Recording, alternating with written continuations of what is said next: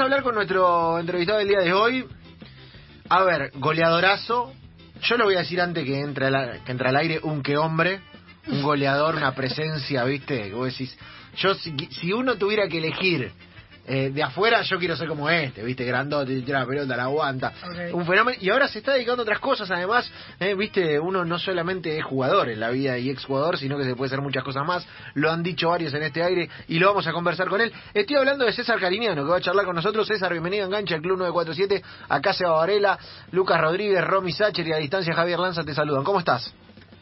¿Qué tal, Seba y compañía? ¿Cómo andan? Todo muy bien. Un poco halagado ya por la, exageración del comentario inicial, pero bueno, entiendo eh, el preámbulo y se agradece. Bueno, hermano, pero es lógico, es lógico. Después, eh, por ahí en, el transcurso uno va eligiendo otras cosas, otros puestos, pero a, priori, viste, en el pan y queso, ¿quién querés ser? El nueve grandote, viste, que vos bajabas de un caballo para entrar a la cancha. No te, no te voy a poner a posición incómoda, pero viste, era como el, era como un, como un batistuta que llegaba ahí. Eh, César, y, además, eh, digo, hablamos de esta idea y por ahí está bueno para entrarle por ahí. Más de uno nos ha dicho aquí eh, esta historia de eh, me, acuerdo Pablito Michelini, fue el que lo, el que lo puso, eh, que, que, además eh, nos dio la nota con la idea de no hablar de fútbol, sino hablar del post-fútbol, y él decía, a nosotros nos educaron pensando que somos solo jugadores o exjugadores, y por ahí podemos hacer otras cosas, y vos estás pegándole por otro lado también, te estás vinculando a la literatura, ¿cómo estás con esa idea de, del jugador-exjugador? Bien, bien, yo hace ya casi cinco años que dejé el profesionalismo. Eh, tuve la decisión acertada de jugar un año más a nivel amateur. Acá, yo estoy viendo en Santa Fe Capital, aquí en los alrededores, como es en el interior de casi todas las provincias, hay ligas regionales que son muy fuertes, donde hay uno o dos equipos por pueblo, por pueblo de 5.000, 10.000 habitantes, entonces se arman cosas interesantes, competitivas, y me propuse jugar un año para, para ir soltando más espacio eh, pero cuando me retiré del profesionalismo me junté a, con, un amigo, un conocido en realidad, periodista, que, que siempre me había tratado muy bien, me había tenido mucha paciencia, eh, a regalarle una especie de autobiografía que hice en su momento y me ofreció empezar a laburar en radio. Eh, entonces yo no, puedo hablar de, de la complejidad de, del día cero después, porque gracias a Dios no lo tuve. Fue una transición eh, siempre es difícil la transición, pero yo la verdad es que no, no, tenía certezas de, de, cómo me iba a reinsertar hasta que apareció esa posibilidad y me aferré con todo, probé, dije, me dijo, venite un par de veces por semana, a ver, ya está, me alcanza, digo, no, yo voy a ir un mes de punta y después te digo si me gusta o no me gusta, porque siempre hice las cosas de, de esa manera, me gusta comprometerme con lo que hago, prefiero no hacerlo. Y encontré, digamos, me encontró la radio cuando yo andaba precisando que algo me encuentre. Y después vino el animarme a, escribir algunos análisis de partidos y de la mano de, alguien que está en la radio, que es el González Riaño, el gallego, que, tiene casi 80 y que es la cara del deporte en televisión aquí en Santa Fe desde hace tantos años. Empecé a hacer tele y bueno, consolidé un camino que me permite estar cerca del fútbol desde un lugar que, que me gusta y que fue clave para, eh, para no sufrir el día después.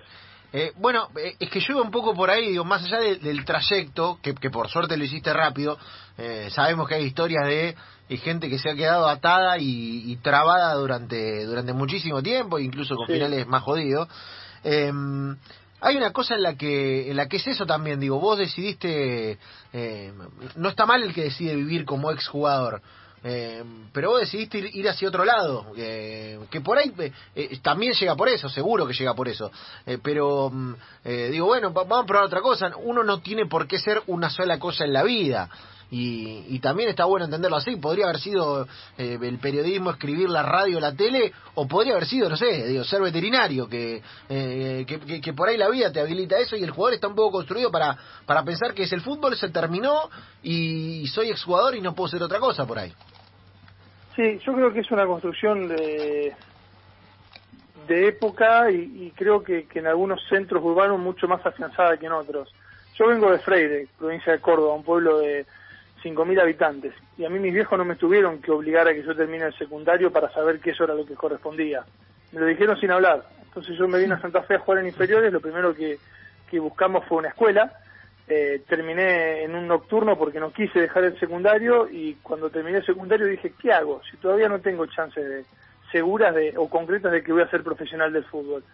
Y me metí a hacer un terciario y después me consolidé en la primera de Colón y, terminé el terciario porque sabía que, que necesitaba herramientas. Después uno no sabe si las precisa o no, pero el estudiar no es solo prepararte para el día después, es también abrir la mente en ese momento, es vincularte con gente que, vive otra realidad y no encerrarte por ahí en la burbuja en la que de algunos aspectos te buscan cerrar el fútbol. Y con esa misma lógica, eh, yo siento que elegí yo irme del fútbol. Y esa es, es, una gran dualidad, ¿no? Irse o esperar a que el fútbol te eche. Yo tenía físicamente margen para seguir jugando, pero había cosas del sistema que ya no, no me convencían, que no me llenaban. Y, siempre tuve esto de, romper el molde a mi modo, ojalá lo hubiese roto en la cancha, no haciendo cosas que nadie hacía, pero no me daba, pero sí fuera de ella, de, buscar otros caminos y un poco hacer justamente, dejar una huella. Y durante muchos años leí en las concentraciones, en los viajes, eh, leí mucho y sin darme cuenta, como vos decís, apareció una oportunidad para la cual yo estaba preparada por, por haber leído tanto, el leer no solo te da cultura general, sino que te da, te ayuda a ampliar tu vocabulario, te ayuda a entender un montón de cuestiones, te ayuda a escribir, y, sin quererlo casi encontré esto, y estoy muy feliz. Igual a la par de esto, vos, ustedes me comprenderán, del, periodismo no, no, muchos viven con comodidad. Eh, entonces también trabajo en la fábrica textil de, de mi suegro, que es una fábrica textil deportiva, donde me dedico a la parte de las camisetas de fútbol, que es algo que, que adoro también. Entonces todo terminó cerrándome, pero yo creo que hay que educar al futbolista para que para que sepa que hay un día después y no pasa por lo económico. Yo conozco futbolistas que han hecho una moneda importante, pero pasa por eh, tener la motivación de para qué te levantás el día después. Y eso no es economía, eso es realización. Está bueno, está bueno lo que dice César Gariniano, ex delantero de Colón, jugó de Suiza, jugó en México, etcétera. Lo tengo a, la tengo a Romy acá para una pregunta. Romy. Eh, ¿Cómo te ven tus ex compañeros? Porque digo, siempre pasa esto de que cuando suceden estos episodios que me parecen tan interesantes y tan necesarios, donde hay otra mirada respecto de cómo se convive con el fútbol y con el retiro, eh, que tal vez tus ex compañeros te piden consejos eh, o te ven o te halagan o no les interesa. ¿Cómo, cómo lo, lo llevas con tu grupo de amigos que por ahí te quedaron del fútbol? Mira, yo tengo una particularidad. mis amigos más cercanos que me quedaron del fútbol eh, son el gringo Junque, con el cual hablábamos de un montón de cosas menos de fútbol, son el doctor Herbella, son Nacho Bollino, eh, son Luca Bobaglio. Pero pará, pará. Son todos tipos que, que, tenían, que tenían otro tipo de, inquietudes, además de estar todo el día pendiente de la pelota. César, todos centrales, hermano. Vos nueve, todos centrales. pero escúchame, si ya, ya le termino de responder a Romy, pero eh, ¿qué, hay, ¿qué hay que hacer? Hay que buscar aliados. Si vos te haces amigo de, de un defensor, no te va a meter, ni cuando sea compañero ni cuando sea rival. Está bien, está bien. El partido de exjugadores, César lo tira palabrado, lo tira palabrado. pero eh, esa es la clave. Y, respecto al otro que, que pregunta Romy, yo creo que eh, en todos los planteles hay futbolistas que tienen otro tipo de inquietudes que no son las habituales o las que están, las que forman parte del estereotipo. El tema es que eso hacia afuera no no sale porque, qué sé yo, nadie le interesa. Yo, yo nunca conté que en patronato un día en un viaje eh, de los 16 éramos 9 que íbamos leyendo. Cada uno lo que le gusta, porque eh, el leer es, algo precioso en el rumbo que cada uno tome. Y nos salimos en una entrevista a decir, che, escuchá, en el, en el, colectivo 9 de los 16 leíamos. Eh, y no somos mejores ni ganábamos por eso, pero digo, hay muchas inquietudes que muchas veces no se conocen. y lo otro es que a mí el ir detrás de mis inquietudes no me, no me impedía compartir con el resto del grupo otras cosas yo había una pieza donde se jugaba la play, pasaba y volvía un rato, jugaba un rato, había ronda de mate y me prendía, tenía mi rato que me gustaba mirar serio, me gustaba leer. Yo creo que el, futbolista en la interna, eh, a los que se podrían considerar bichos raros como yo, los tiene mucho más naturalizados que hacia afuera.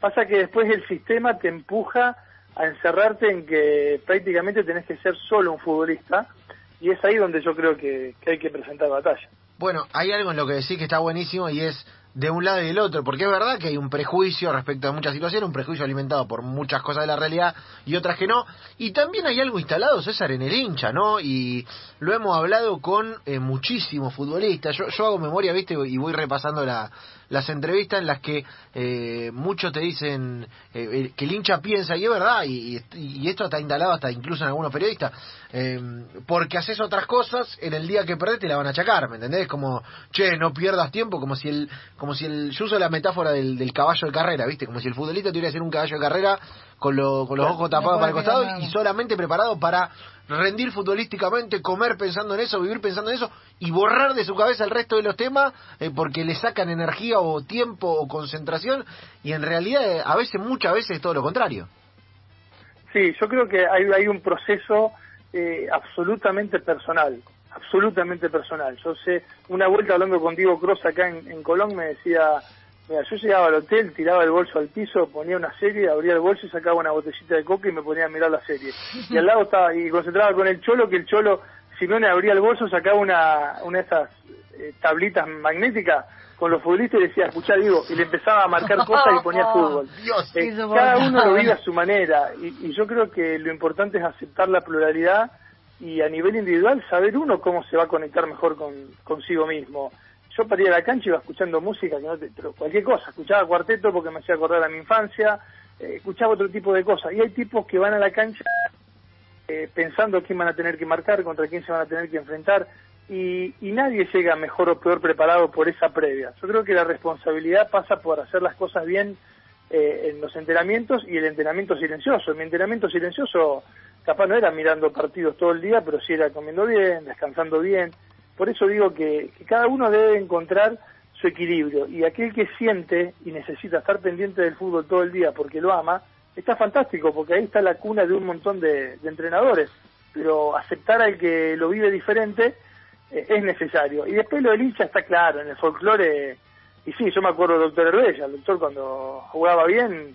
fue tipo un, diplo, un tipo culto, intelectual, preparado, que bien resolvió y cuando la tiraba a la tribuna decían, loco, largar el estetoscopio y agarrar la pelota. Pero bueno, eso es parte del folclore. Está es parte del folclore. Está bueno, está bueno, está Hay bueno. que entenderlo ahí. Eh, a ver, a ver, eh, en lo que decías también se me, se me viene una frase eh, y que tiene que ver con, con, con, un tipo al que, al que conociste y, y, que calculo que será una, una chapita de tu carrera, que es de Marcelo Bielsa y que también dice, bueno, para algunas cosas hay que, hay que resignar tiempo, hay que resignar familia, hay que resignar eh, incluso otras aficiones y el que no quiere está perfecto. Solamente hay que saber en qué contexto uno toma las decisiones de cuánto pone, cuántas horas invierte, de qué manera y qué es lo que necesita además, digo, eh, a, a, la hora del fútbol. También es resignar un montón de cosas. Tal cual, es, es, es brillante lo que dijo Marcelo y, y es magnífico que lo traigas a colación eh, en algún momento, porque él mismo lo ha hecho, Bielsa para ser eh, el entrenador que es y tener el reconocimiento que tiene, eh, ha resignado muchas horas, pero, pero años de familia por su, llamémosle, no sé, obsesión o devoción por su trabajo. Y, y habla con conocimiento. Y yo conozco también los futbolistas que llegan a ser de elite, eh, resignan muchas cosas. Yo creo que, que en ciertos momentos, lo noto a la distancia, pero creo que en ciertos momentos eh, yo opté por otras cosas eh, tomé otro tipo de decisiones y voy a analizar mi carrera en el país, salvo un tiempito en Mendoza o en Ferro, eh, casi todos mis años fueron o en Santa Fe o en Paraná o en San Francisco o en Rafaela, siempre bastante vinculado a, a, la cercanía geográfica de, de, mi familia. Y yo creo que en definitiva, en la medida que tus decisiones, eh, hay dos partes de las decisiones, está lo que te afecta a vos individuo, está lo que afecta a lo colectivo. Yo jamás tomé una decisión que afecte a, a, a, lo colectivo, a mi grupo de trabajo. Siempre me entregué de la mejor manera. Pero sí creo que en algún momento tomé decisiones personales que priorizaron no tanto la carrera, sino otra cosa. Y esas, esas decisiones no, no dañan a nadie y creo que cada uno eh, es dueño de construir la, la, la, carrera que quiere. ¿Cuántas veces escuchamos decir que en Albandián tenía todo para ser número uno? Sí. sí, pero quizás ser el número uno le hubiese impedido subirse a un, a un auto como le gustaba o compartir su tiempo con sus amigos en, en un quillo o, o, no dejar de vivir mientras que era un profesional. Por eso cada uno toma sus decisiones y no creo que, que resignar cosas o no resignarlas implique mayor o menor profesionalismo, son simplemente decisiones de vida. Eh, charlamos con César Cariñano, eh, ex Colón, eh, pasó por un montón de clubes y, tiene otro costado. respecto a lo que decía, me quedo con una del Gallego Méndez, que, que nosotros hablamos con el Gallego Méndez y nos decía, no está mal no querer ser el número uno no está mal y, y, está perfecto. Y él decía, yo no sé si quiero dirigir al Real Madrid o al Barcelona porque eso implica que yo deje un montón de cosas, que renuncie, que dedique una cantidad de horas y que mi familia quede atrás y que y yo no sé si lo quiero hacer. Y parece César que a veces, viste, decir eso en el fútbol es pecado, como que no, estás dando menos, no, estás entregando menos, eh, viste, tenés que jugar en, el mejor club, ganar la mayor cantidad de plata y lo que sea, es entendible porque muchos futbolistas vienen del lugar que vienen y tienen que subsanar un montón de necesidades, eh, pero a veces digo, eh, Nick no quiere ser Nadal y está bien que no quiera ser Nadal. Pero totalmente de acuerdo, yo creo que cada uno debe tener claro eh, qué, objetivos persigue y, obrar en consecuencia, sin que eso eh, genere algún problema al entorno puntual de tus momentos. Y yo comparto y adhiero plenamente a lo que a lo que dice el gallego. Y sí creo que, es un tema que hay que hablarlo, que hay que, plantearlo para que no se siga viviendo eh, en la equivocación de pensar que porque alguno tiene otra inquietud en la vida o, otro tipo de, no digo de prioridades, pero otro tipo de lugares donde poner parte de su vida, eso implicaría que, deje de ser un, gran profesional y hay ejemplos por todos lados, por todos lados. El tema es, el límite para mí es la responsabilidad para con el lugar que ocupas en el momento que lo ocupas. Si vos elegís eh, no prepararte para estar en, un lugar de élite y estar en otro lado, bueno, en ese lado que vas a estar, eh, responsabilizarte de, estar de buena manera. Y yo creo que a título personal, eh, ese ha sido siempre mi límite a la hora de decidir. y por ahí hasta, si, si pasa eso, tenemos un fútbol un poco más sano, digo, si, si rompemos con ese prejuicio como con tantos otros que tenemos que romper. Charlamos con César Cariñero. Sí, eh, a, mí me queda corta la charla, mira lo que te digo, a mí me queda corta la charla. Eh, yo estoy mirando el reloj por seguir el informativo, pero lo, lo, vamos a volver a llamar a César para eh, para, conversar de esto, para hablar del lugar de jugador. ¿Quién te dice por ahí para, para la web también en algún momento? César, nosotros te agradecemos. Mira, ni, ni fuimos por anecdotario, nos quedamos todo conceptual y, nos encantó. Eh, y hermano, nada, ahora eh, a, seguir con eso y tenemos un poco de miedo porque. Eh, no, no, no dejamos de saber que sos un tipo competitivo como todo jugador de fútbol y en este trabajo y siendo competitivo nos come, nos come. claro no baja como la pierna pero y tenés con qué, ¿eh? así que vamos a estar atentos a eso. Hay, lugar, hay lugar para todos, hay lugar para todos, eh, te mandamos un gran abrazo y, gracias por la charla. No, gracias a ustedes, disculpen que por ahí soy un tanto extenso en mis respuestas. ¿eh? un abrazo grande y, a disposición para cuando guste.